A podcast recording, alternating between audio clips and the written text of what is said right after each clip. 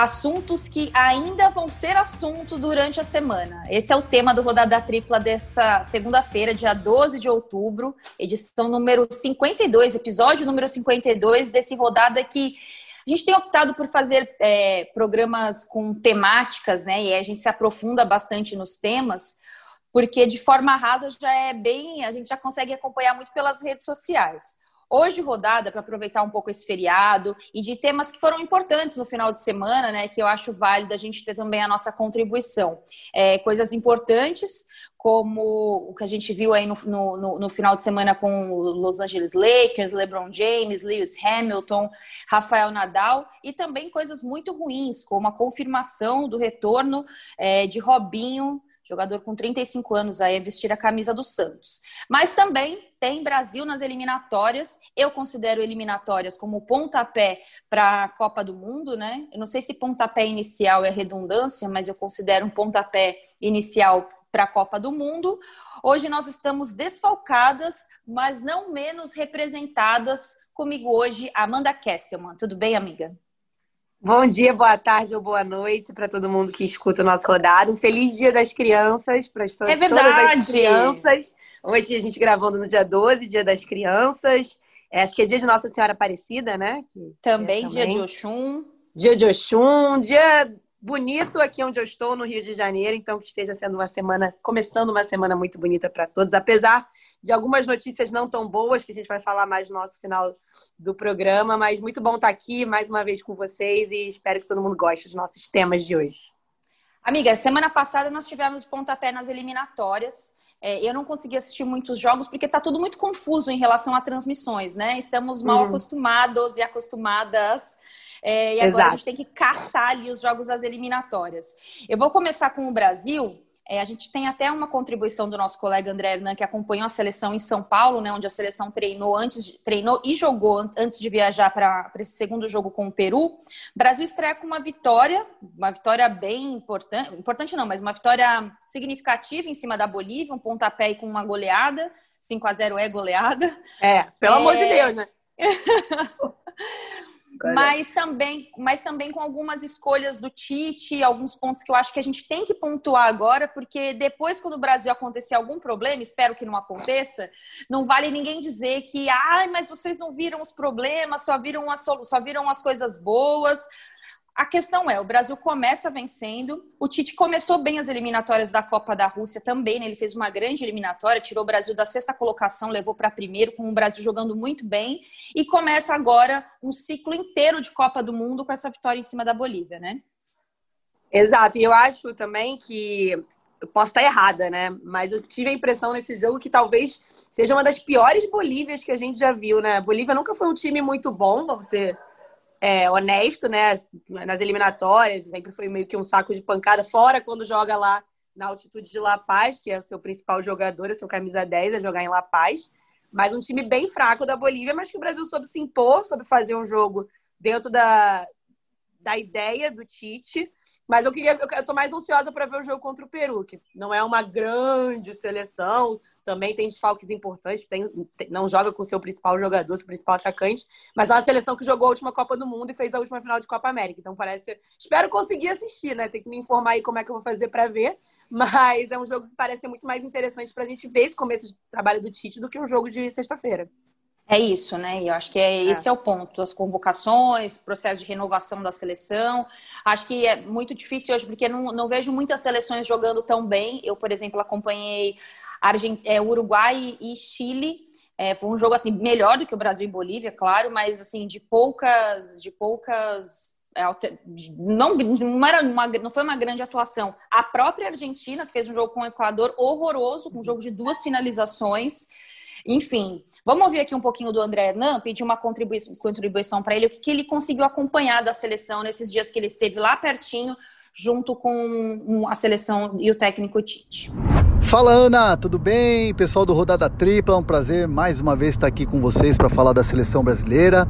E eu queria é, dizer que a seleção brasileira, claro, evidentemente, é, vê de maneira positiva, viu de maneira positiva a apresentação contra a Bolívia, mas Internamente, a comissão técnica sabe que foi um adversário fraco, que foi um adversário tecnicamente muito inferior e a preparação é completamente diferente para o jogo contra o Peru, né? Aí sim, um adversário a, a ser estudado, um adversário onde você vai exigir um pouco mais do trabalho da comissão técnica, dos estudos, das alternativas e tudo que envolve esse jogo que é fora de casa, na casa do, do, do adversário, no Estádio Nacional de Lima. Então a seleção brasileira, até nesses últimos dias aqui no hotel, onde a gente acompanhou toda a movimentação, a distância, é verdade, mas a gente via assim uma comissão técnica um, um pouco mais preocupada, querendo um pouco mais em relação ao desempenho do time é, nesse segundo jogo das eliminatórias. E o Tite opta pelo Thiago Silva como capitão. E aí tem toda uma simbologia atrás dessa escolha, porque é, você fala muito em renovação de seleção brasileira. A gente cobra isso muito, né? E o torcedor quer uma seleção renovada e o Tite tem falado nisso, né? E aí você coloca o Thiago Silva, um jogador experiente como capitão, mas é, o Thiago Silva, quando ele sai do PSG e vai para o Chelsea, ele opta até por estar na vitrine. Ele tinha propostas financeiramente até melhores. É, mas ele optou pelo Chelsea porque ele sabe que lá ele vai ter um grau de exigência muito grande e ele vai estar tá na vitrine porque ele quer disputar a quarta Copa do Mundo. E muito também tem da conversa com o Tite, que o Tite deposita muito, é, muita, muita esperança nele, né? É, ele tem muito crédito com o Tite. O Tite gosta muito dele, não só do profissional que ele é dentro de campo, do que ele representa como liderança, mas também é, da pessoa, muito do, do, do, do, é, do dia a dia com ele, das conversas. Então há uma química muito grande entre o Thiago Silva e o técnico da seleção brasileira. Então, por isso, dessa escolha, e o Thiago Silva é, quando teve outras propostas, não quis ouvir, abriu mão, foi para o Chelsea, que evidentemente é um grande time, mas ele entende que é, estar no Chelsea, um grau de dificuldade, é uma vitrine para ele estar na quarta Copa do Mundo dele com a seleção brasileira. Tem tudo para acontecer. E esse indício aí de dele ser o capitão no jogo contra o Peru já é, é uma grande mostra de que é, o Tite vai querer ter um cara como ele, um cara como o Thiago Silva no time titular, assim montando a base para a Copa do Mundo. Valeu, André. Só oh, deixa eu falar uma coisa rápida. Ah. O Chelsea é um grande time. A gente trabalha sempre com essa base aqui nesse, nesse podcast, entendeu? Começa daí. Não, tem, precisa, não precisa reiterar que o Chelsea é um grande time. É assim pra gente. Eu, eu sou bem democrática pra gente falar do Chelsea. É um Pode fato, seguir. né? Sim. Só uma coisa. É, eu, eu separei aqui a seleção em dois assuntos. O primeiro que é essa questão da renovação, é, eu vejo de fato uma renovação muito mais, não por uma exigência do Tite, muito mais pelas características dos nossos principais jogadores, porque são jovens. Neymar, Coutinho. Neymar já está caminhando ali para, né? Já não é tão jovem assim, 27, 28 anos. Mas a gente tem Marquinhos na zaga, a gente tem o Felipe, que é o reserva imediato do Thiago Silva. Agora, eu, o, Amanda, eu tô um pouco eu tô um pouco cismada com essa questão da renovação e dessa insistência no Thiago Silva, pensando num ciclo de dois anos para a Copa do Mundo. Você que tem experiência de cobertura de Copa, você viu o fracasso de, da Rússia, né, diante da Bélgica. Uhum. A impressão que eu tenho é que o Tite ainda não superou a derrota para a Bélgica. Não mas superou, eu ainda tô, eu tô insistindo um pouco nessa questão da renovação. Eu não vejo uma seleção assim tão renovada, não. Eu acho zero renovada. Zero. E assim, é, eu ia até te perguntar, é 38 anos que o Thiago Silva vai ter na Copa do Mundo, né? Isso, isso. Gente, é, enfim. É, eu acho que você tem que olhar exemplos. A gente, tem, a gente fala muito sobre que clubes brasileiros que enfrentam esse problema ou enfrentaram esse problema e tiveram depois muita dificuldade para retomar, porque não conseguiram renovar elencos envelhecidos, enfim, ideias antigas. Eu acho que o Tite tem muito esse problema e a minha impressão é porque o Tite tem uma coisa de confiança mesmo, né? De homens de confiança e jogadores que ele gosta e que ele já trabalhou antes e que, enfim, que ele não abre mão. Mas eu acho que a eliminatória vai dar a eliminatória começando e continuando vai dar um, um, um desfecho melhor para isso. Eu acredito que até a Copa América, né, que vai ter ano que vem, se tudo der certo, espero que dê, é, o Tite vai, vai ter que renovar na marra. Tem que levar em consideração que tem uma Olimpíada ano que vem, onde vai ter uma seleção olímpica, onde eu espero muito que o Tite observe os jogadores, né? Que, que aí sim vai, vai ser, vão ser jogadores que, se tiverem uma boa campanha em Tóquio, se tudo der certo novamente tiver a Olimpíada, é, é uma geração boa, uma geração muito interessante de jogadores no ataque, meio de campo. Você tem com idade olímpica é, Vinícius Júnior, Rodrigo, você tem o Gerson no meio de campo com idade olímpica ainda. Lembrando que por conta do adiamento a idade olímpica vai ser até vai ser sub-24, né, não sub-23. Então acho muito interessante poder olhar para as novas gerações e confesso que me frustra a cada lista e a cada escalação mais do que a lista é, não ver tanto esse processo de renovação com, a, com o tempo passando e mais uma Copa aí batendo na porta já já. É, eu acho assim, concordo em tudo que você disse e acrescento é, que eu, eu, percebo muito pelas, pelas convocações, né, o pensamento do Tite. E aí ele explica de uma forma muito bonita o que ele pensa para a seleção. Eu vejo até os colegas que cobrem a seleção é, empoderando as falas do Tite, né? Ah, agora ele optou pela entrada do Douglas Luiz, né, ali jogando como segundo volante. Eu, para sustentar a subida dos laterais, né, o Danilo, tem pensado também na lateral esquerda, o Renan Lodge entrou muito bem na seleção uhum. e dificilmente ele sai daquela posição, mesmo porque não tem muita alternativa na later, nas laterais do Brasil. Agora, eu acho que está muito confortável para o Tite e para a seleção brasileira bancar esse discurso de ah, estamos tentando fazer a seleção atacar mais é, diante das seleções que eles jogam, né? O Brasil não tem a oportunidade de jogar com a Alemanha, com a França, uhum. eles gostariam, mas não tem.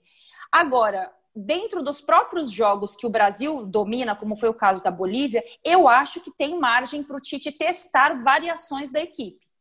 E ele não mostra isso. A última vez que eu vi o Brasil é, variar jogo e mostrar o trabalho do Tite. Foi o jogo contra o México na Copa do Mundo, que ele muda o William de posicionamento, ele coloca o William para flutuar nas costas dos atacantes. Aí sim, o Brasil estava enfrentando muita dificuldade com o México jogo e a partir duro, dessa. É. Exato, a partir dessa movimentação ele conseguiu fazer o Brasil jogar melhor, é ser mais ofensivo. Então, eu acho que dentro dessa realidade, se a gente voltar para o Brasil pré-pandemia, a seleção brasileira pré-pandemia, estava feio. Tudo bem, foi depois da Copa América, mas a Copa América já estava um pouco complicada. O jogo contra o Paraguai na Arena do Grêmio, eu estava lá, o Brasil não jogou nada. É, encontrou dificuldade muito mais pela ausência de repertório do Brasil do que pelos adversários. Então, eu acho que mesmo dentro desse cenário de eliminatória, que eu considero uma coisa sim, é, mais fácil para o Brasil, eu gostaria de, ter, de ver alguma alternativa. Acho que tem bons nomes como o Richardson, que vai brigar uhum. para jogar como centroavante.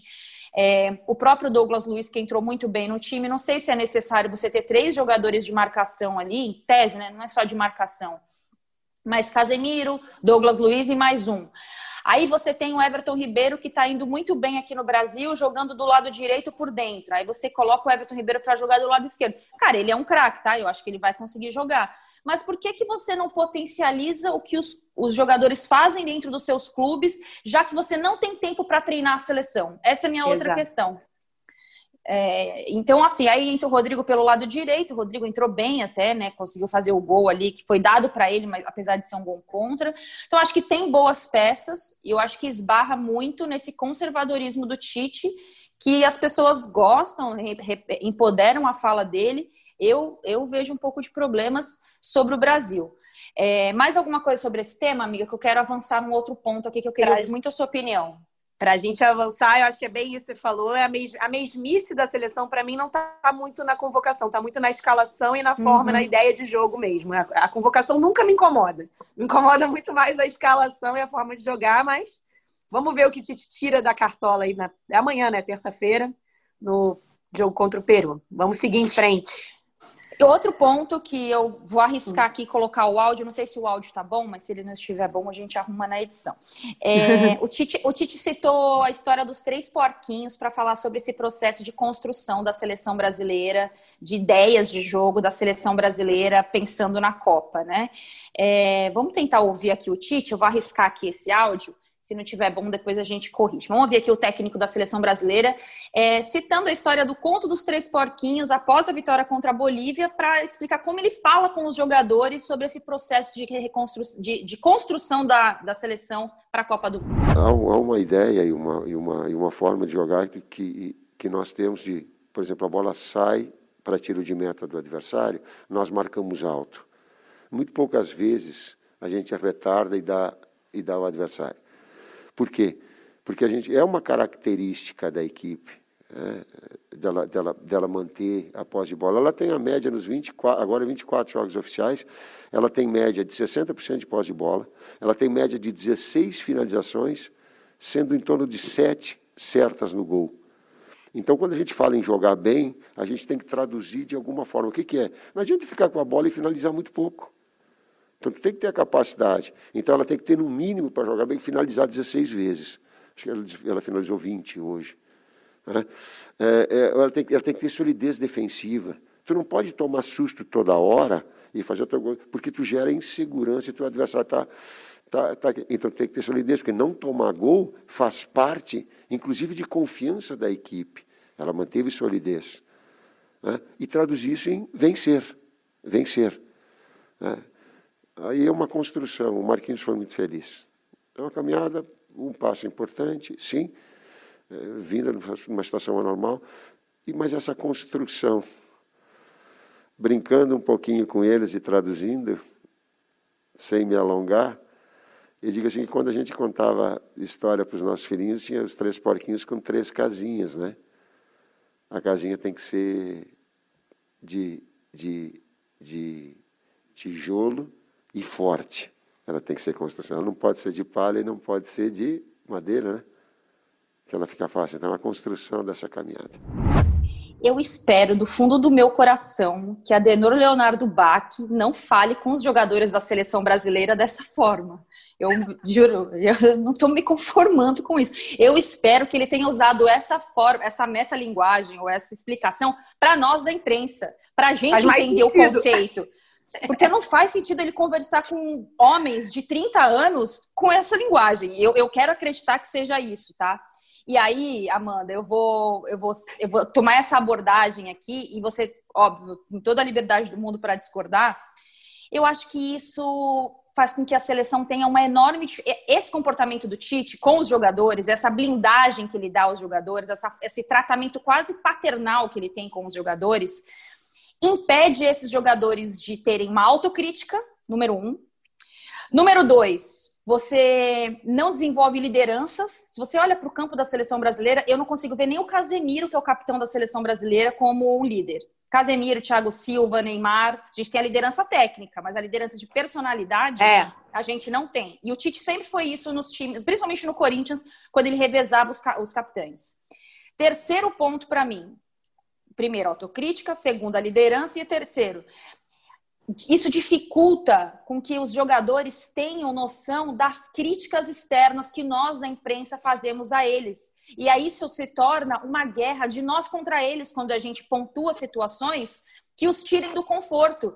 Então eu achei essa metalinguagem péssima. Eu Terrível. espero do fundo do meu coração que o Tite não trate os jogadores dessa forma, porque eu achei uma abordagem extremamente paternal e paternalista e, e totalmente descolada do que é o, a forma de você se relacionar ali no dia a dia de uma liderança tão importante como a dele. Isso já seria esquisitaço, para falar bem em português claro, e estranho para mim num clube. Na seleção me incomoda ainda mais, porque a gente, ao longo dos últimos anos, vem perdendo essa identificação com a seleção. Eu sempre falo sobre isso, mas eu eu ainda acredito muito no, na força, na história e no peso da camisa brasileira, que foi.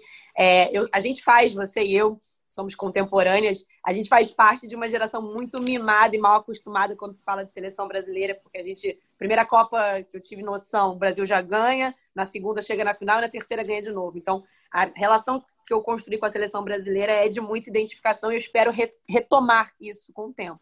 E eu, eu acho que quem escuta o Rodada Tripla há mais tempo já me ouviu falando sobre esse caso específico, que é um exemplo que eu uso para falar da diferença da forma como a seleção uruguaia e outras também, mas a seleção uruguaia eu ouvi isso da, da boca do Lugano na, na Rússia, falando de como, quando aconteceu tudo que aconteceu aqui na Copa de 2014, do Soares ter sido é, afastado da Copa por causa da mordida que ele deu no jogador italiano, o quanto as lideranças da seleção uruguaia muito chancelado pelo Tabares, que é a referência, né? Que apesar de ser chamado de maestro, não, tá, não trata ninguém como aluno de colégio. É nítido isso, é o maestro, é o maestro, que é o professor, professor, mas ninguém ali é tratado com através de contos dos Três Porquinhos ou de João e Maria. E o Lugano, o Louco Abreu e, e mais um jogo, Forlan, eram as lideranças e chegaram junto com a chancela do, do Tabares no Soares falaram assim: você tem que entender o que, que é ser o principal jogador uruguaio. E, enfim, ele, o Lugano falou sobre isso numa entrevista, o Tabares falou sobre isso. E eu acho que isso falta muito na seleção brasileira há muito tempo. Os mais velhos, os mais experientes entenderem que, olha, é muito legal ter o jeito Brasil, joga bonito, o jeito moleque, enfim, é toys, é muito legal, mas assim, é a seleção brasileira. Vocês são os principais jogadores de futebol brasileiro. Vocês vestem, vocês cantam o nosso hino todo jogo. Eu acho que falta um pouco isso, essa conexão, mas, como eu digo, eu sou uma eterna otimista. Temos aí uma nova caminhada começando e, e eu espero que vá, não, não necessariamente na onda dos três porquinhos, mas numa onda mais, mais madura e representativa. É isso, porque eu percebo também que esse tipo de tratamento que o Tite dá e que ele também dá para muita para a cobertura da seleção brasileira, essa relação ali das pessoas que estão próximas a ele na cobertura, impede essa questão da crítica, da autocrítica principalmente. E aí você percebe um comportamento assim de todos na defesa ali daquele daquele todo, né? Fica fica eu fico defendendo você porque eu não quero que te ataquem. É quase como uma relação paternal mesmo. Eu é. acho isso péssimo. Isso acho isso antiprofissional. Acho que isso impede o crescimento dessas pessoas. É... Ontem me chamou a atenção a referência do Everton Ribeiro na coletiva, porque ele pergunta: ah, como é que você vai jogar? Ele fala: ah, eu vou jogar ali pelo lado esquerdo. Não sei se o Tite gosta muito que fala de, de tática, de, da forma como eu vou atuar, porque o Jorge Jesus não gostava. Então, assim, olha a referência dele de como ele deve se comportar, entendeu? Então, eu achei isso muito significativo. Ele, ele avaliar o que ele pode ou não falar através do que o técnico, da relação dele com o técnico.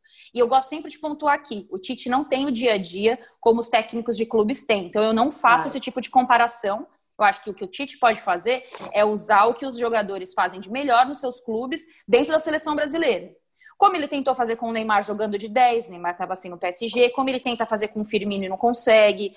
Enfim, vários outros pontos. O próprio Marquinhos, que pode jogar de zagueiro, de volante, de lateral, ele tem essas alternativas. Uhum. Agora, essa relação paternalista, nunca, nunca, eu nunca gostei. Acho contraproducente, pouco uhum. moderna. Enfim, vamos avaliando aí os, os passos de, Meio... da seleção brasileira meio demodê, né? Meio uma coisa meio família escolar e que deu muito certo em 2002, né?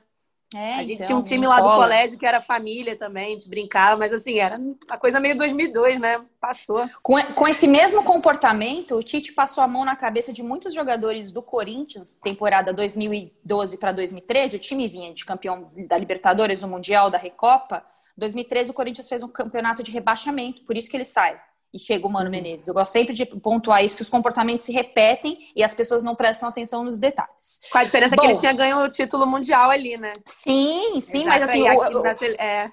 a questão para mim é que ele repete o mesmo comportamento. É. E é. assim, em comportamento que foi ruim para ele. Ele deixa o, o, Corinthians, ele não precisava ter deixado o Corinthians em 2013. Ele troca porque foi uma campanha ruim. O Corinthians, ele, ele, não, ele tinha dificuldade de renovar aqueles jogadores, daquele grupo de jogadores. É. Enfim, acho que é personalidade, né? E Desapego, gente... né? Desapega, é, é isso. bom, a gente seguir agora falando um pouco desse final de semana dos fenômenos. Tem um texto muito bom no site Best Swing do coach Alex Pociel, de nosso ex-companheiro de, de Grupo Globo, que ele fala que nós temos que dar, dar graças e viver a, a era dos fenômenos, né? Ele cita vários aí, Amanda, você que cobriu esportes olímpicos e tem conhecimento de causa, né, dessa cobertura, pode falar até sobre outros nomes, mas ele cita esse final de semana mágico é, que nós tivemos o vigésimo título de Grand Slam de Rafael Nadal, igualando a Roger Federer, o Nadal que para mim é o meu, meu tenista preferido. É, ele ganha o é, Roland Garros, né, bate o antivacina, o Djokovic, e, e, conquista, porque o solo dele, né, ele ganhou, ninguém conhece mais Roland Garros do que Rafael Nadal. A gente teve também a 17ª conquista do Los Angeles Lakers, liderados pelo, pelo LeBron James. É, depois de 10 anos da última conquista da franquia, no ano da morte do Kobe Bryant, o LeBron vai lá e lidera o time para mais essa conquista. E também o final de semana de Lewis Hamilton, mais um final de semana de Lewis Hamilton, é, igualando o Schumacher, com 91 vitórias na Fórmula 1. É, aí puxa a sardinha para Marta, para Cristiano Ronaldo, para Lionel Messi Que sorte a nossa vivemos na, na era dos, dos GOATs, como está o texto do, do Alex Puceldi, né, amiga? A gente tem muita sorte mesmo. E puxando de novo a sardinha para nossa geração, a gente ainda viu muita coisa há uns anos atrás que a geração que está vendo agora não viu. A gente viu ali Michael Jordan na época do Space Jam, para ser honesta, né? Ainda criança. A gente viu Schumacher, a gente viu Senna no finalzinho também, não vou mentir, vi, vi Senna muito criança também. A gente viu muita coisa legal. Mas se eu tivesse que escolher o destaque para mim, assim, desses três, foi, foi, realmente um fim de semana impressionante para quem gosta de esporte de alto nível, de, de figuras que ficam para sempre marcadas, para quem gosta de ver história, né? Porque o esporte, para quem gosta de esporte, é presenciar história com os próprios olhos. Eu destaco muito a conquista dos Lakers, porque tudo que aconteceu na bolha da NBA, né? Tudo que o LeBron James, como liderança aos 35 anos, enfim, entender o tamanho dele, a voz dele num momento chave da sociedade, principalmente do, da sociedade americana, da luta contra a violência racial, contra o racismo nos Estados Unidos, que é muito forte há muito tempo, onde os atletas é, nos Estados Unidos se posicionam ao longo da história, mas há muito tempo que não se posicionavam dessa forma. Foi uma, uma edição de NBA que teve boicote por conta de um assassinato de um americano negro que não era atleta, que não era parente de atleta, que não era amigo de atleta, era um americano negro, como a maioria ali que está jogando, enfim, não foi uma questão dos atletas negros, foi uma questão dos atletas. Isso foi muito legal e a figura do LeBron foi maravilhosa. Vou aqui entrar no parênteses, ele rebatendo o presidente americano também foi muito legal, né? Quando ele vira, é, o presidente Trump diz que não ninguém mais assiste NBA, não assiste mais NBA, aí o LeBron rebate dizendo: ah, é uma audiência que a gente não faz questão, não, pode ver outra coisa. então, foi, foi, foi, muito, foi muito interessante, foi uma NBA muito interessante. E, além de tudo, o Los Angeles Lakers, a franquia de Kobe Bryant, o lugar de Kobe Bryant, a franquia que chora no começo do ano a perda de um dos maiores de todos os tempos, volta a ganhar um troféu de forma, enfim, incrível. Fico até emocionado de falar, foi muito legal ver essa NBA. Para mim é o é destaque é principal. Eu acho que é o grande ano, o grande destaque esportivo do ano, né? No ano que nós não tivemos a, a Olimpíada, acho que o, o, Lakers com o LeBron James, né? A NBA em si, acho que foi um ponto assim que levantou o debate no mundo inteiro, né? Engrandeceu o papel do esporte, aquilo que você cita sempre, o esporte como um agente social. É, e nisso eles estão muito à frente de nós, assim, não por uma questão que lá eles são melhores e nós piores, mas por uma questão de educação os negros se reconhecem negros desde sempre, né? E, assim, lugar de fala deles, mas eu acho que a gente, como branco, tem que sempre não se abster da, da, da, do debate, muito pelo contrário, né? Visitar o lugar do outro, tentar entender um pouco mais esse contexto. Então, acho que foi muito importante, assim, o estímulo do que a gente viu com a NBA esse ano. E eu sou muito doente pelo LeBron James. Ele me fez retomar, né, a minha paixão por NBA em 2007, quando ele foi draftado pelo Cleveland Cavaliers e ele leva aquela franquia tão fragilizada para uma final, não tinha a menor condições de ser campeão naquela ocasião. Ele sai, vai ser campeão no Miami Heat, volta para o Cleveland e, e, coloca o Cleveland para bater de frente ali com é, o Golden State Warriors, que era o time, né, a sensação e não sei o quê, e ele, ele, ele literalmente batia o escanteio e aparecia para cabecear nessa conquista da temporada 2015-2016 com o time de Ohio. Então, eu, eu acho que ele move, eu sou muito. Eu sou muito fã dele porque ele move o todo. Ele transforma o ambiente. Cristiano Ronaldo é muito assim também. Ele transforma o ambiente. Ele puxa o cara para ser bom junto com ele. Ele não se contenta em só ele ser bom ou se colocar numa lugar, num lugar de vítima. Ah, os outros não são bons, então eu não tenho que ser bom também. Eu não tenho que ser tudo comigo. Não, muito pelo contrário. Eu sou bom e vou mover isso aqui para ser o melhor ainda. Então ele da, da minha geração, eu sou fã do, do Ronaldo Fenômeno, que é o meu maior ídolo, mas o LeBron entra para mim nesse rol aí de, de notáveis, porque ele move o todo, né? Ele é incrível. E a nossa Bárbara Coelho pediu para nos falar sobre Rafael Nadal e a vigésima conquista de Grand Slam do tenista espanhol, igual o Roger Federer, os dois maiores tenistas da história. Há quem diga que é o Roger Federer, concordo também, mas o meu preferido é o Rafael Nadal. Oi meninas, tudo bem? Primeiro, eu gostaria de morar no dia esportivo de ontem. Essa é a verdade. Pelo amor de Deus, que domingo, gente. Sério, até tomei um vinho para comemorar. Bom, como eu já falei algumas vezes do LeBron e muitas vezes do Hamilton com algum clubismo, brincadeira, porque eu sou muito fãzaça dos dois. Eu vou falar do Nadal, que eu ainda nunca falei por aqui. Ainda nunca é bom. Nunca falei por aqui e acho que é um cara que merece todo o nosso respeito e uh, o que ele fez ontem é muito mais do que absurdo. A gente está falando de um cara que venceu é, 13 títulos de Roland Garros, né? E ele acabou igualando o Roger Federer com 20 Grand Slams. O Roger Federer é o meu favorito por uma questão de gosto mesmo, né? Eu acho que eu gosto muito da genialidade do Federer. É a mesma comparação que muita gente faz no futebol com o Messi Cristiano Ronaldo. Mas enfim, não vamos falar do Federer hoje, vamos falar do Rafael Nadal. Foi uma partida, gente, desculpa aí pelo carro que passou, é muito absurda. E eu não vou nem trazer uma opinião técnica, porque eu nem tenho. Eu vou trazer uma opinião de uma pessoa apaixonada por esporte e uma pessoa que é apaixonada por boas histórias. E a do Rafael Nadal é incrível. Quando a gente fala que o Rafael Nadal ele atropela o Djokovic, a gente não está falando que o Rafael Nadal é um cara muito bom no que ele faz e ele pegou um adversário bom e atropelou esse adversário, venceu incontestavelmente. Não. A gente está falando que o Nadal atropelou e não só venceu um, um tenista que também é considerado um dos maiores da história. A gente está tá observando no esporte, a gente está vivendo uma geração que a gente está vendo os maiores. Talvez a gente nunca mais tenha a oportunidade de ver pessoas com tanto talento e pessoas tão soberanas em seus esportes daqui 10, 15, 20 anos. Quando a gente fala de tênis, eu, eu geralmente brinco com a seguinte perspectiva. Você tem o Nadal, o Federer e o Djokovic, né, que são sobrenaturais, e você tem os demais que são muito bons no que fazem. Só que esses três, eles estão num patamar que para mim quem chega em quarto nessa disputa pode se considerar quase o melhor do mundo, porque chegar nesses três primeiros é quase impossível, é humanamente impossível, é trabalho para ET. E de fato eles são ETs.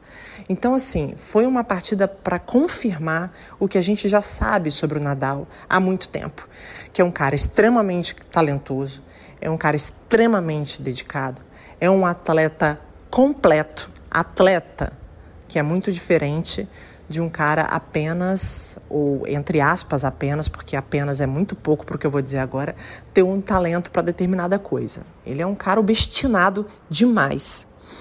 Então, assim, é, eu fiquei encantada com o que eu vi ontem. Eu acho que a gente tem a oportunidade de ver os maiores da história aos nossos, debaixo dos nossos olhos. E acho que a gente precisa usufruir e ressaltar e evidenciar cada vez mais esses caras porque lá na frente, para os nossos filhos, para os nossos netos, a gente vai vir com aquele papo. A gente viu Nadal jogar, a gente viu Federer jogar. E o que o Nadal fez ontem, para mim, é, é absurdo. É... Eu não encontro palavras, eu, eu acho que eu não consigo, eu não tenho a capacidade de encontrar, encontrar as palavras certas para definir o que foi o Rafael Nadal ontem. É, no primeiro set, e assim fisicamente muito acima. Há uns dois anos, o Nadal teve um problema, vários problemas de lesão, né? Porque ele é muito forte fisicamente, ele depende muito da força. E eu achei, falei, cara, ele vai aposentar, não é possível. Aí o cara ficou fora de alguns, de, de alguns, de alguns campeonatos, né? Master Mil ficou fora de alguns de alguns jogos, de alguns campeonatos importantes, e aí do nada ele volta melhor, mais forte, mais técnico, mais consciente, é, com total controle do próprio corpo. Acho que isso que mostra um pouco do quão ele é fenômeno, né? Com a idade dele, ele é o campeão, ele foi campeão muito jovem. É, e domina o cyber como poucos. Eu sou fãzaça do, do Nadal. E além disso, né, é, ele tem uma relação com o Federer muito madura de dois caras que não deixaram a mídia, nossa mídia, né? Nós como mídia, nós da imprensa, é, é. tratá-los é. de forma maniqueísta. Muito pelo contrário, eles dominaram todas as narrativas desde sempre. Então, assim, o Nadal foi lá, bateu o vigésimo Grand Slam, o Federer foi postou uma foto, e quando o Federer conquistou vitórias importantes, o Nadal da mesma forma. Então, é uma relação muito madura entre dois dos maiores atletas de todos os tempos, né? É, um sabe o quanto o outro puxou, um sabe o quanto foi bom dividir o cenário, né? O quanto a narrativa que às vezes se vende, né, do de um ser antagonista do outro, que não faz o menor sentido. Essa narrativa não pegou, mas acho que pegou para eles o fato de um puxar o outro, um ser um, um, uma forma de levantar o outro, isso é muito legal. Só queria falar que a gente estava falando da NBA, e aí quando você estava falando, eu fui lembrando, quando você estava falando do LeBron, que ontem ele deu uma entrevista valorizando o, a forma como a NBA deixou os jogadores se se posicionarem dentro da bolha, né? Que a, que a NBA foi totalmente. É... Não censurou os atletas em nada, né? E isso foi bem interessante de ouvir o LeBron falando. E aí eu chamo um pouco para o nosso atraso aqui no Brasil, né? Que enquanto a NBA é, deu palco para a posição dos atletas, deu liberdade para os atletas nesse momento histórico dentro da bolha. Aqui no Brasil, a gente está aí aguardando o, o, julgamento da Carol Solberg por ter se posicionado na hora de ganhar uma medalha. Então, fica aí é. também esse detalhe. É importante, importante é. mesmo. Mesmo porque a NBA sabe o tamanho dela e sabe o produto que ela é hoje, né? É, talvez NBA... a CBB não sabe, é. É, não, e assim, é, e o entendimento do que é, do que são aqueles atletas, o que é NBA para a sociedade, como produto também. É, a gente viu a, a questão do Hamilton, é, proibiram ele de usar camisa, é, falando qualquer manifestação social e política. Isso é o bizarro, né? Aí ele vai lá e é. mete no óculos dele é, Black Lives Matter, né? Coloca no, Maravilhoso. assim. É, eu acho que as pessoas não sei lá, não sei que ponto tá. Eu, eu vou te falar a verdade, assim, eu acho que tem dois pontos importantes que passam muito despercebidos. Ah, mas se fulano se manifestar em relação a quem você não gosta politicamente, você vai concordar? Ele tem a liberdade, as pessoas têm liberdade para se manifestarem de todas as formas. Agora, liberdade de imprensa, liberdade de, de é, a liberdade conceitual, ela é muito difícil de avaliar quando você vai enaltecer, por exemplo, um torturador. Que liberdade é, é essa que te faz é, concordar com quem enaltece um torturador, por exemplo, né? Então acho não, que é isso que a gente tem que pensar um pouco, porque a gente faz a mesma comparação, sendo que não são coisas simétricas, é falsa lá, simetria. Né? É. É. Bom, falamos de muita coisa boa. Brasil nas eliminatórias, Copa do Mundo, Rafael Nadal, Hamilton, LeBron James, LeBron James Lakers. Mas o esporte nem tudo são coisas maravilhosas. A gente precisa falar também é, das coisas ruins, das coisas péssimas e das coisas muito ruins. Então a gente começa esse bloco falando sobre as situações envolvendo Corinthians, 17 colocado na tabela do Campeonato Brasileiro, é, contratou agora, anunciou a contratação do Wagner Mancini, técnico que estava no Atlético Goianiense. O Cruzeiro, 19 colocado, na, na, Série B do Campeonato Brasileiro, né? O time que começa ali o, o, campeonato com menos seis pontos e não entendeu ainda o dinamismo, a dinâmica da Série B. E, infelizmente, o Santos confirmando a contratação é, do Robinho e os posicionamentos que tivemos no final de semana. Amanda, é, começa por onde você quiser, porque nós temos aqui também hoje o nosso companheiro Rodrigo Vessoni, é, repórter do site Meu Timão, que cobre o Corinthians, tem livro sobre o Corinthians, sabe tudo do Corinthians, para falar um pouco desse momento do clube também. Você começa, você escolhe por onde quer começar. Vou começar pelo, por, pelo fim, pelo que você citou depois. Pelo péssimo, pelo muito pelo péssimo. péssimo. É, pelo péssimo. Já começo também indicando a coluna do nosso amigo, que também é sócio aqui do Rodada Tripla, um dos que precisa ser clonado, Carlos Eduardo Mansur, de hoje, do Jornal Globo, onde ele fala da contratação do, do Robinho pelo Santos dizendo, enfim, dizendo tudo que a gente vai dizer aqui, mas é muito importante que dessa vez é, não se limitou, os questionamentos não se limitaram a gente, a nós mulheres. Isso era uma coisa que há muito tempo já me incomodava.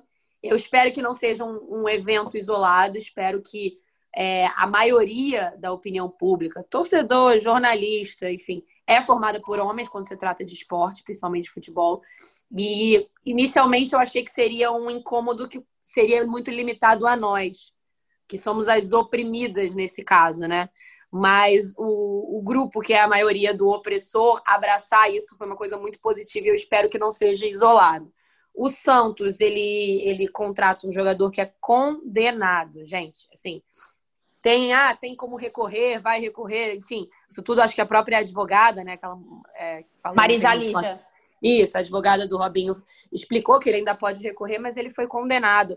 Eu acho que a, o jogador de futebol, ele é ídolo, ele é referência, ele é um privilegiado dentro da sociedade. Assim, obviamente, nenhum jogador chega ali através de privilégio, chega através de muita luta. Mas ele é a referência, ele é ídolo, ele vai vender camisa para crianças. Ele não pode ser um condenado por estupro. Assim como algumas outras funções na sociedade, para mim, não pode. Eu acho que o cara pode trabalhar enquanto ele está livre, né? Quanto ele pode, enfim, recorrer. Mas eu não, não acho que também tem que ser professor de escola, tem que ser é, médico, enfim, que, médico de, de, de, mulheres, enfim, tem vários lugares que eu acho que ele também não se adequa. E dentro de um campo de futebol, para mim, também. E para nós mulheres, aí entra a história que a gente sempre fala do lugar de fala. A contratação do Robinho machuca. Sim. Eu acho que é, é importante a gente falar assim bem claro, porque muita gente que não concorda vai ouvir dizendo que a gente está querendo é, causar, dar chilique. Não, ninguém aqui quer dar chilique, não. Isso machuca. Machuca porque é o meio que a gente vive, é o meio que a gente trabalha, é o meio que a gente sobrevive. É o meio que eu frequento a minha vida inteira. E isso ser aceito me machuca como mulher. Mostra que gols, pedaladas, dribles é, valem mais do que é, a vida de uma mulher, né? Ninguém não, não que não, ninguém está acusando de, de, nada além do que de fato aconteceu, mas a vida de uma mulher é destruída quando coisas assim acontecem. Então, é realmente me machuca. Eu acho que tem tantos casos, tem tantos pontos para se abordar, né? A gente tem um Rodada Tripla, um episódio especial sobre esse tema. A gente fala de Robinho, Elisa Samúdio, o caso do Du, Jean, tá tudo ali. Um episódio denso que as pessoas, quem quiser, pode ir lá escutar e entender. Indico também a entrevista com a socióloga Débora Diniz na CBN ontem de manhã com Vinícius Moura. Ela foi muito esclarecedora sobre como o futebol enxerga a mulher e sobre as várias formas de, mascul de, de masculinidade. Ela cita até o Juninho Pernambucano, como ele é um cara que inverte um pouco a ordem para falar sobre essa masculinidade no meio do futebol e que é um cara que deveria ser mais ouvido nesse ponto também. É, agora, nesse caso do Robinho, tem tanta coisa, né, Amanda? Tem a questão da advogada, porque ela controla muito a narrativa através do juridiquês, e a gente vive com uma imprensa, de certa forma, muito preguiçosa para estudar o caso e falar, usar os termos certos. É, tem até um, um, tom meio ameaçador, assim, de. Eu tenho recebido muitas mensagens assim, ai, o Robinho vai te processar, porque ele vai provar a inocência. Cara, o que eu mais quero é que a pessoa não seja condenada por estupro. Óbvio, Muito pelo contrário, óbvio, eu não, eu não tô torcendo para ele ter estuprado mulher nenhuma, não. Nem, nós e nenhuma mulher. Agora, existe uma condenação, existe o fato da Itália ter negado vários recursos da defesa. É, então, assim, hoje ele é um condenado por estupro. E eu não consigo separar uma coisa da outra. Então, assim, eu não torço para ele ter estuprado mulher nenhuma para justificar o que eu acho. Mas hoje a discussão jornalística não é sobre os termos jurídicos, a discussão é sobre a forma como o futebol e o esporte enxerga a mulher como um subproduto, como uma subcoisa, como algo abaixo dos demais. Eu vou convidar os ouvintes do Rodada Tripla nesse momento a fazer um simples exercício. Se o Robinho fosse o Fernando, esse jogador que está na China agora, acusado aí de ter, de ter levou um, um profissional com ele, um brasileiro, para trabalhar com ele na Rússia, e esse, esse profissional, o Robson, levou medicamentos para o pai ou para o sogro do, do, sogro, do é. E ele foi preso, ele está lá preso na Rússia com uma situação super complicada. Se o seu clube hoje fizesse uma proposta para contratar o Fernando, você ficaria feliz ou triste? Você apoiaria ou negaria? Você iria se apoiar no juridiquês para justificar a sua, a sua teoria ou não? Não, porque você tem lá, e eu estou falando isso com a maior certeza do mundo. As pessoas iriam questionar a escolha porque a vida da mulher é enxergada de forma inferior pela maioria das pessoas no futebol e no esporte. E o caso do estupro do Robinho, o Jean lá no, no São Paulo e que foi para o Atlético Goianiense, tantos outros casos de agressão confirmada. Nós não estamos falando de suspeita, estamos falando de confirmação, de condenação. Mostra a forma como o esporte enxerga a mulher. Ou a mulher é entretenimento, ela tem que estar tá lá gostosona, balançando o pompom, hum. é, que é a forma como eles nos enxergam. Eles não nos pedem a nossa opinião sobre o futebol, eles querem que a gente opine sobre o machismo, sobre o sexismo, sobre a denúncia. Esse é o papel que nos enxergam no futebol e no esporte num todo. E ainda bem que as coisas estão mudando, porque se há três anos, quando o Robinho jogou no Galo, a gente não falava desse assunto, que bom que três anos depois a gente tem consciência para poder falar. E era uma coisa velada, né, Ana? Chegou nesse ponto, nesses últimos dias, mas o caso está rolando aí já tem um bom tempo, né? Acho que a condenação, se eu não me engano, foi 2017. É. Então, é, a gente vivia um, um, um tratamento velado a esse assunto, né? Como se fosse, ah, não vamos falar disso. Ah, mas não vamos subir nenhuma matéria aqui para não ter que tocar nesse assunto. Ah, vamos tirar o tema tal, porque senão a gente vai ter que ouvir o atleta. Não, cara, é para falar, é para levar esse assunto adiante, é para colocar luz sobre isso. Porque foi exatamente o que você falou, assim, eu queria é, botar assim bem grifado tudo que você falou. É, a vida da mulher no futebol vale menos.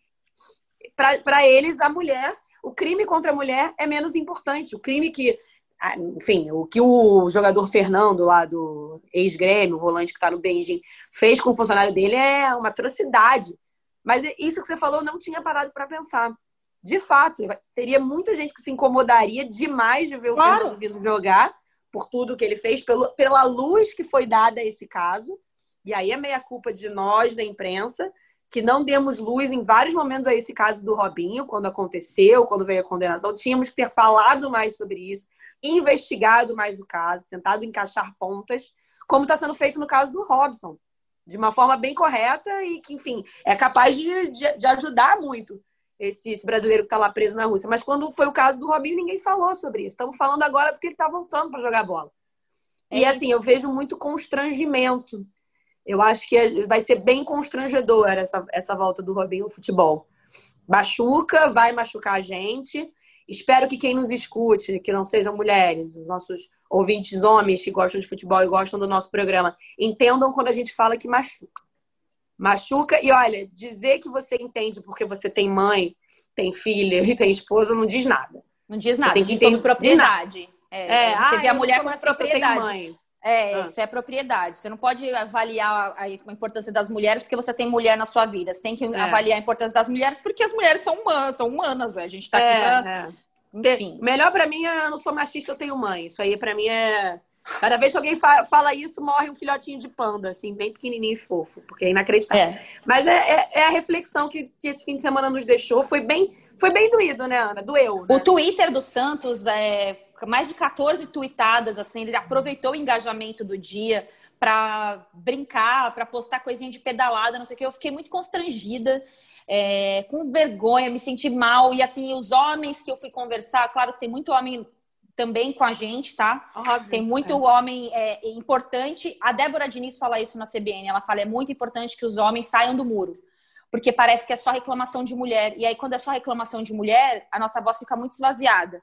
Então, Exato. Então, assim, tem muito homem também incorpor, incorporando a voz junto com a gente, mas tem muita gente relativizando também, metendo o famoso louco. Ah, não vou tocar nesse assunto porque eu posso ser processado. Amigo, é, tem uma, uma notícia triste para te dizer. Você contribui com isso também. É. E com várias mulheres que estão aí em casa, com medo de denunciar, é, com constrangimento em ter que conviver com um cara que, te, que, que, estuprou, que agrediu, que agrediu moralmente. Isso acontece muito com maridos, com irmãos, com primos, com avós, com parentes. Por muita por culpa da forma como a gente passa pano para a cabeça dos caras, durante é histórico isso, né? Como os homens protegem os homens e como eles controlam as narrativas, a gente vê aí muitos casos de assédio que as mulheres não têm coragem de, de denunciar. Enfim, Desculpa, militei muito aqui mesmo. Não, é, tem que militar. Não, esse caso. eu tem... acho que acho que a gente tem que falar e, e tem que fazer as pessoas pensarem um pouco, porque está muito feio o que a gente está fazendo como sociedade nesse ponto. Só um detalhe importante: nosso editor hoje aqui, tá? O, o Bruno, o Bruno Mota mandou um, um, um, link importante. Bruno Mota não, né, gente? Tô vendo aqui. O Bruno Mesquita. Mesquita. É, é Maurício Mota Maurício, e Bruno Mesquita. ele com Maurício Mota. Que seria uma edição perfeita, né? A gente vai, juntar tudo ali. É. é. Ele lembra de uma resposta que o presidente do Santos deu recentemente sobre o Robinho. Atire a primeira pedra quem nunca pecou. Bom, estupro não é pecado, é crime, né? Pecado é quando eu como Nossa um bolo inteiro de chocolate ali, de que eu Pecado é esse bolo que eu acabei de comer, gente. Que isso, gente. É. é muito triste, é muito triste isso. E, Mas e ele assim, vai dizer, vi... em algum momento, ele vai dizer que tem filha, que tem mãe e que tem esposa. Pode ter certeza. É, Aguardamos é essa isso. declaração. O Robinho também tem. É. Enfim, vamos continuar falando de coisa ruim? Vamos falar da situação do Cruzeiro e também Já do Corinthians? Tá tão ruim, vamos seguir. Vamos amarrar, vamos amarrar nosso bode aqui, né? É, eu convido agora aqui o nosso colega é, Rodrigo Vessoni, meu ex-companheiro de jornal Lance. Eu também, né, Amanda? Trabalhamos lá na mesma Fomos época. contemporâneos lá, é, lá atrás. E ele conta um pouco sobre essa situação do Corinthians, assim. Eu ainda vejo o Corinthians pior do que era o Corinthians rebaixado de 2007 E eu pedi para o Rodrigo Vessoni a sua contribuição sobre esse momento do Alvinegro. Fala galera, bom dia, boa tarde, boa noite aí todo mundo que está ouvindo o podcast. A situação do Corinthians neste momento é dramática, né? E não só pela pontuação no Campeonato Brasileiro, a zona de rebaixamento, de maneira geral. Isso tudo é consequência da atual gestão, da maneira que o Corinthians está é, gerando, está sendo gerido no seu futebol, basicamente desde o título brasileiro de 2017. Ali em fevereiro de 18 assume o novo presidente, o novo velho presidente André Sanches, e ali houve uma sucessão de problemas e de erros que estão culminando agora com esse restante, esse finalzinho de gestão uh, do Andrés, faltando aí menos de dois meses, com muitos problemas. O Corinthians, por exemplo, sob o comando de André Sanches, contratou 37 jogadores desde fevereiro de 18. São 37. Isso dá uma média de a cada 26 dias o Corinthians contrata um jogador. É muita coisa, né? É muita coisa uma contratação a cada 26 dias. Se tivesse pegado ainda terra arrasada, um time é, último colocado, você entenderia, ó, precisei reformular tudo. Mas era o time campeão brasileiro, então não precisava agir dessa maneira como acabou agindo com esse excesso de contratações. Hoje o Corinthians, por exemplo, tem três zagueiros, porque trouxe é, um às pressas da Série B e tem oito volantes no elenco, então é um elenco completamente desequilibrado. Então a gestão de uma maneira com atrasos de salário, o Corinthians chegou a ficar quatro meses com salário atrasado, quatro meses.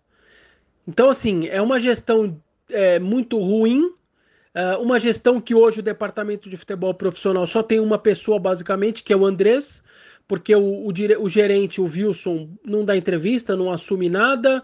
Você tem também dois diretores adjuntos que não podem dar entrevista, que não podem se expor. Então você tem uma pessoa no comando hoje do CT inteiro, uma pessoa que tem que se dividir entre o acordo da Caixa, o acordo do Odebrecht, o acordo também é, para pagar o estádio, é, que tem que cuidar da parte de marketing, que tem que cuidar dos processos todos trabalhistas. Então, assim, é, o Corinthians hoje dá para dizer que está um pouco à deriva, infelizmente, no seu futebol, e a consequência disso é essa pontuação agora, essa situação, um elenco completamente sem confiança, mas um elenco que deveria estar tá jogando mais, que tem chance de jogar mais, muito melhor do que o de 2017 2007, por exemplo, o Corinthians hoje tem três jogadores que disputaram Copa do Mundo, o João, o Cássio e o Fagner. Tem jogador da seleção uruguaia de base, seleção uruguaia, seleção chilena de base, é, seleção venezuelana, seleção equatoriana. Peraí, o elenco não é ruim. Só que o elenco precisa jogar e ele precisa ser é, levado. E isso não está sendo, não está acontecendo por um problema de gestão.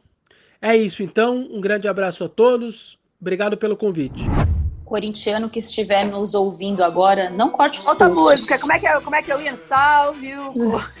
não corte, não corte os pulsos. Salve o Corinthians, fica, né? Fica, fica firme aí, corintiano. Não corte os pulsos, porque a parada é dura, mas olha. Salve o Corinthians! É um combo de problema aí, hein? Tá tudo aí. E Vessone cita. Ah. Não, Vessone cita 37 contratações, uma contratação por mês praticamente. O elenco totalmente desregulado nessa temporada e eu fico muito confortável de falar sobre isso, porque eu abordei esse assunto em fevereiro, em janeiro, em março, enquanto muita gente falava que era um elenco regular, eu acho que é um elenco bom, tá? Não tô achando que é um elenco pior, por exemplo, que o é, Fortaleza. Quem, quem, tem um elenco melhor, Fortaleza ou Corinthians? Corinthians. Corinthians. Agora, o buraco é muito embaixo, porque o time grande, quando se aproxima da zona de rebaixamento, é um elefante dentro de uma sala de cristais. E o Corinthians hoje, em pontuação, tá pior do que estava o Cruzeiro quando caiu. Naquela então, mesma assim, época, no mesmo período. É, na mesma rodada, o Cruzeiro não estava tão ruim quanto está o Corinthians agora. Então, é, é Tem eleição, né? Tem ano eleição, eleitoral. É, tem eleição, é, a chapa do Duílio, né, que é da, da situação agora, que é a sequência do Andrés, se candidatou, e eu acho isso um absurdo, né, porque como você é, destrói um time em dois anos e se candidata a presidente? Acontece Exato. isso no Brasil também, né, as pessoas não têm, têm essa noção. mas é isso a situação do Corinthians hoje, que anunciou o Wagner Mancini, que estava no Atlético Goianiense. E o, a gestão do Corinthians tem também uma, uma capacidade, e aí é, enfim, uma, um mérito, muito entre aspas, de criar também cortinas de fumaça, né? E aí o problema vai aumentando. Eu, eu, eu li um texto sobre isso recentemente, sobre a questão dos naming rights, né? Que foi uma baita festa, né? Tratado.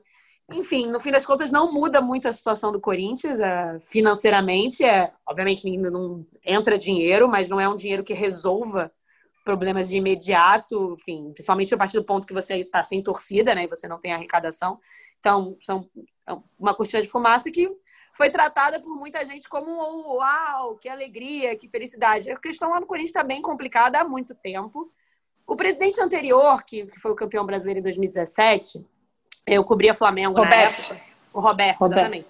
Eu cobria Flamengo na época e eu lembro de pessoas de dentro do clube me falarem de diversas reuniões daquela gestão do, do Corinthians com a gestão anterior do Flamengo, que é do Eduardo Maneira de Mello, que foi responsável pela é, saneamento financeiro do Flamengo, né? Em anos eles eram bem amigos. Eles eram bem é, amigos. Eram, eram, eram, enfim, né, todo mundo sabe, a, a receita foi gastar menos do que arrecada para poder voltar a arrecadar muito. E funcionou com anos de, de times bem ruins. E, e, havia um interesse da antiga gestão do da gestão anterior do Corinthians em entender essa fórmula, porque o Corinthians, assim como o Flamengo, tem uma arrecadação excelente. Mas é o Flamengo arrecada... não paga estádio, né? É, exatamente. E aí tem esse problema já existia naquele momento. Mas tem uma arrecadação excelente. É um, um clube que arrecada dinheiro em, em, de várias formas, mas com dívidas muito grandes. Entender como o processo financeiro em si. Enfim, uma pena que não tenha andado pela frente. E, é, e fica o medo, né? Porque é um clube grande, um clube com uma arrecadação grande, uma torcida imensa, com potencial é, sensacional de tudo que não consegue sair de um buraco, né? Que parece que tem um, um, um, um pé atochando por causa de grana. É, é grana, Sim. gente. E a gente já viu outros grandes caírem mais de uma vez. A gente já viu o Palmeiras cair duas vezes, quase cair em 2014. A gente viu o Vasco cair duas vezes. É, três, né? O Vasco tem três ou dois três. rebaixamentos? Três, três rebaixamentos. Enfim, eu acho Fluminense, que a é. Fluminense, a lição tá aí. A lição é. tá aí. É, o próprio Corinthians é a lição de que um grande cai. Né? O Corinthians sabe o que precisa fazer para cair, caiu na era dos pontos corridos. Então é, é, é, é, muito. É muito bizarro isso. Agora, só um pitaco rápido sobre Wagner Mancini. Não acho ele um bom técnico. Ele tem cinco campanhas de rebaixamento. É, não tem, não, não acho ele um melhor, mas eu acho que ele é um técnico, pelo menos, coisa que o Corinthians não tinha, porque o Coelho não dá. O Coelho não é bom nem pro sub-20 do Corinthians. Ele não estava fazendo o trabalho dele bem feito nem no sub-20. Com todo respeito ao Coelho, acho que ele pode virar ser um bom técnico. Nesse momento ele não é, porque nenhum técnico tem o conceito de você tirar um jogador dos relacionados numa partida e ele virar titular na outra. Então eu acho que falta critério, agora, né? O Corinthians tem pelo menos um é. técnico agora. Sobre o 2020 do, do Wagner Mancini, eu trabalhei em alguns jogos do Atlético Goianiense. Ele organizou um time muito bem, assim, dentro das suas limitações. É, contou com um grupo de jogadores muito comprometido, aí eu acho que falta um pouco isso no Corinthians. E eu acho que o Mancini tem tamanho suficiente para meter o dedo na ferida do Corinthians, que hoje, eu repito, para mim é um clube sequestrado na mão de alguns. Então, eu acho que ele pode, de alguma forma, tirar esse time um pouco da zona de conforto porque a impressão que me dá, mesmo com os resultados adversos, é que o grupo de jogadores reage da seguinte forma: ah, no próximo jogo a gente vai ganhar, no próximo jogo a gente vai ganhar, ah, no próximo jogo vai dar certo. Não, não está acontecendo isso. Então, eu acho que pelo menos o Wagner Mancini tem essa possibilidade. Acho também que o Mancini, que é um cara que, de comportamento controverso, eu vi isso de perto quando ele cobriu, quando ele era técnico do Vitória, a saída dele da Chapecoense, a forma como foi, enfim vários outros pontos. Mas acho que ele deu um passo para trás no entendimento dele como profissional do futebol no Atlético Goianiense, não em aceitar o trabalho do, Atlético Goianiense, tá? Antes que me falem que, que estou menosprezando. Estou falando do trabalho do Mancini, do pensamento dele como técnico. Então, acho que ele se forjou mais técnico é, para entender como é que é trabalhar com um time lá na parte de baixo da tabela. Acho que passa por aí a escolha dele como técnico do Corinthians. Não é um nome que me agrada, mas para o momento, pelo menos, ele é um técnico que tem alguma ideia. Né? Vem apagar incêndio também, né, amiga? Acho que todo mundo, enfim, tem eleição daqui a pouco no Corinthians e acho que ninguém trabalha com o nome do Mancini para um projeto de longo prazo. Ele vem Não. vestido de bombeiro para apagar um incêndio antes que o fogo se alastre e, enfim, já passando até para o próximo tema e entre num processo de cruzeirar, né? Que virou um verbo muito triste, mas virou um verbo. Ninguém quer cruzeirar. É isso. E o Cruzeiro, nessa situação bizarra aí, mandou embora o Ney Franco, né? Mais uma troca de técnico. É, 19 colocado na Série B, acho muito difícil subir. É uma campanha para permanecer na Série B mesmo. E lamento muito, porque o Cruzeiro é um super campeão, um time enorme e que vai passando por esse também um problema muito além da gestão, né? Tem tantos problemas ali no Cruzeiro. Enfim, alguma consideração, Amanda Kesterman? Não, e para piorar com minha consideração é a notícia de semana passada é que o Cruzeiro ainda por cima saiu do Profute, né, cara? Ah, é A verdade. saída do Profute, assim, é a cereja de um bolo muito estragado, assim, muito parecido com o que eu tentei fazer esse fim de semana que não ficou bom. É o bolo do Cruzeiro e, e- e a cobertura é a saída do Profute, assim, é, é tudo que não podia acontecer nesse momento. É muito triste a situação do Cruzeiro. A declaração do Fábio, né? Acho que é legal a gente ressaltar a entrevista dele. Eu vi muita gente questionando e eu até entendo um pouco o questionamento, porque o, o Fábio ele joga ah, quem, quem, quem é responsável por isso aqui foi embora. A gente está aqui, a garo- garotada está aqui. É eu vi bastante gente questionando porque o Fábio fez parte daquilo tudo, mas eu acho que eu não colocaria no mesmo balaio. Eu, enfim, eu, eu entendo o questionamento, mas eu não colocaria o Fábio. Ah, ele sabia, ele aplaudia lá o dirigente que, que ajudou isso a acontecer, tirava foto, mas eu não colocaria no mesmo balaio. E achei bem forte, interess- interessante assim de ouvir a declaração do Fábio sobre o que está acontecendo lá dentro pela visão dos jogadores. E não falou de Deus, né? Achei um milagre mesmo. É. Não falou de Deus nenhum Milagre momento. não falar de Deus. É. Amém. Bom, é, nada contra, tá, gente? Pelo amor de Deus. É. Nada contra falar de Deus. Mas é que sempre chamou a atenção as, as entrevistas É. do Fábio, porque ele sempre enaltecia muito a situação e tal. Enfim, gente, pra gente terminar, obrigada por, por esse. Essa participação, a gente fez um rodada tripla nos moldes antigos, né? De vários assuntos raiz. aí do final de semana, rodada tripla raiz. Voltaremos na semana que vem com produção da Bárbara Mendonça, nossa, a edição é do Bruno Mesquita e do Maurício Mota, a coordenação é do Rafael Barros e a gerência é do André Amaral. E a gente encerra o rodada tripla com Ney Franco cantando é, em algum lugar do passado. Um abraço a todos. Eu me inspiro no seu amor, tava na beira do Estava na beira do mal, numa piração total. Tava na beira do caos, tava na beira do mal, numa piração total.